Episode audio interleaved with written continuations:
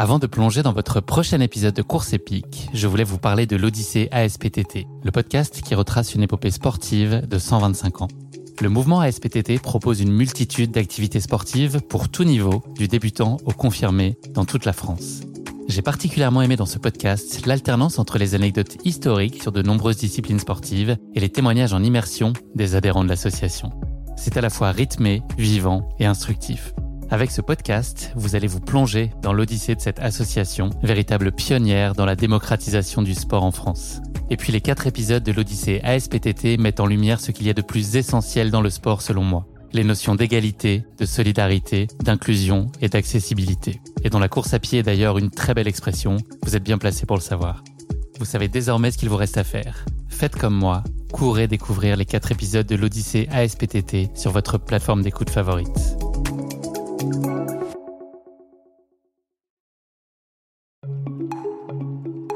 Salut, c'est Guillaume. Je vous propose de découvrir un extrait du prochain épisode de Course épique. Course épique, c'est chaque semaine un invité, une course, une histoire hors du commun. Je vous donne rendez-vous tous les mercredis pour découvrir un nouvel épisode et vivre une grande et belle histoire de course. Mais avant ça, place à un extrait de notre prochain épisode.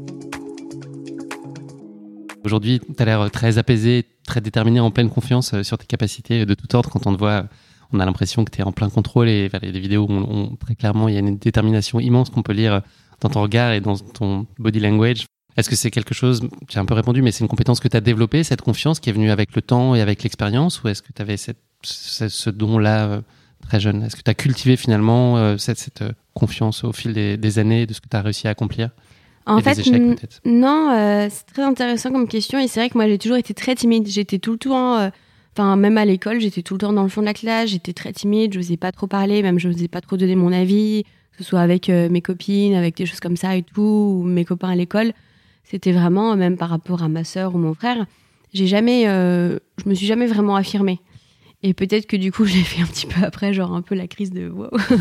mais donc. Euh, Parce que la place était prise par d'autres? Je sais pas, mais je pense que j'ai un gros manque de confiance en moi depuis que je suis toute petite, euh, qui.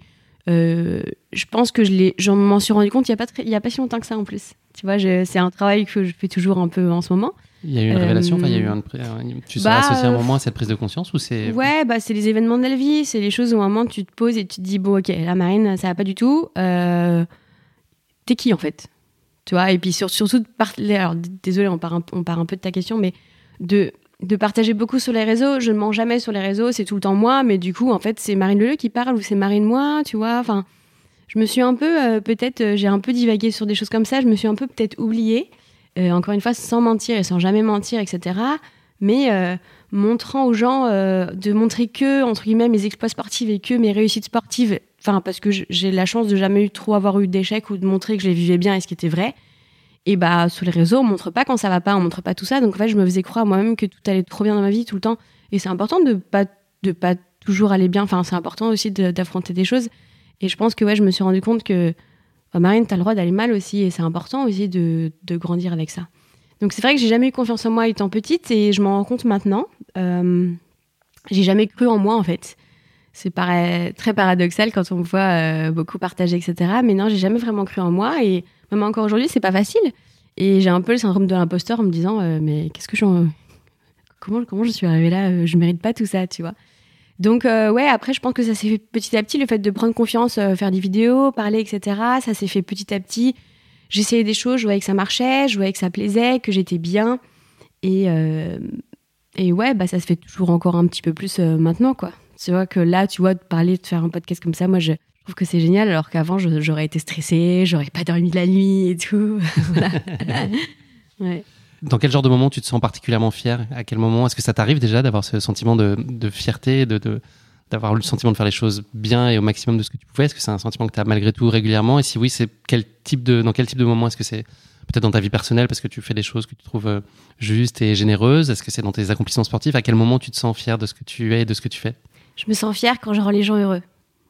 Ouais, c'est vraiment euh, quand je sens que ce que je fais, ce que je dis ou ce que je partage ou ce que je, je montre, euh, ça rend les gens heureux et ça les, ça les aide peut-être à avoir de la motivation, à se bouger, enfin par rapport aux messages que je, messages que je reçois, etc. Bah là, je suis fière de ce que je fais. Après, euh, moi, je, pense que je suis un peu dure avec moi-même et c'est-à-dire que je serai jamais je serais jamais fière de moi en me disant oh, trop bien, j'ai fait ce truc-là, c'est trop cool. Euh, bon, ce serait mentir de dire que je suis pas fière d'avoir traversé la Manche à la nage euh, par rapport à l'enduroman. Ce serait vraiment euh, prendre les gens pour des voilà. Mais mais c'est pas les premiers trucs qui me viennent à l'idée en fait. C'est moi, c'est plutôt quand on me dit ah, bah Marine, grâce à toi, je me suis au sport, ou quand c'est des parents qui m'écrivent en me disant merci, grâce à vous, mon enfant va mieux, fait ça.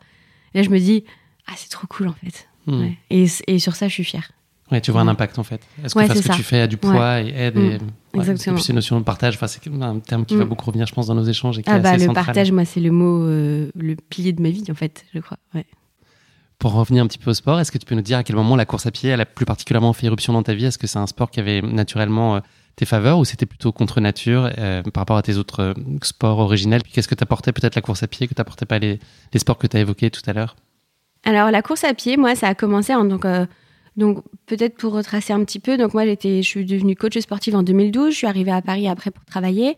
Et là, en fait, je faisais que, j'avais que un background un petit peu de natation, etc., un petit peu de fitness, parce que pour être coach, il faut faire un peu de fitness, etc.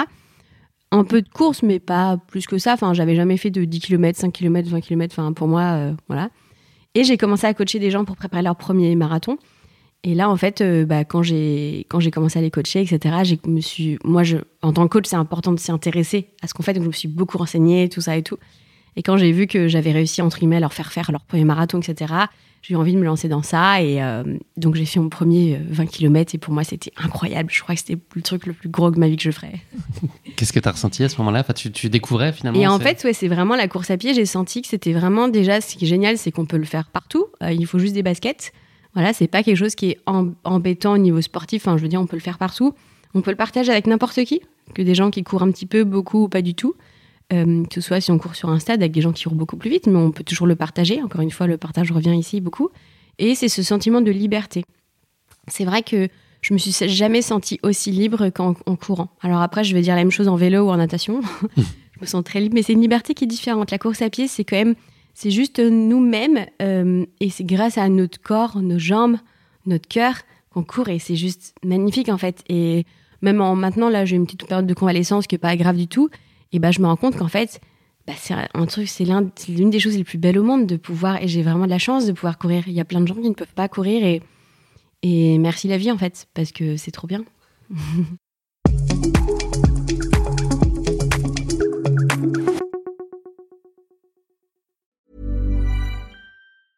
Mom deserves the best, and there's no better place to shop for Mother's Day than Whole Foods Market. They're your destination for unbeatable savings, from premium gifts to show-stopping flowers and irresistible desserts. Start by saving 33% with Prime on all body care and candles. Then get a 15-stem bunch of tulips for just $9.99 each with Prime. Round out Mom's menu with festive rosé, irresistible berry chantilly cake, and more special treats. Come celebrate Mother's Day at Whole Foods Market.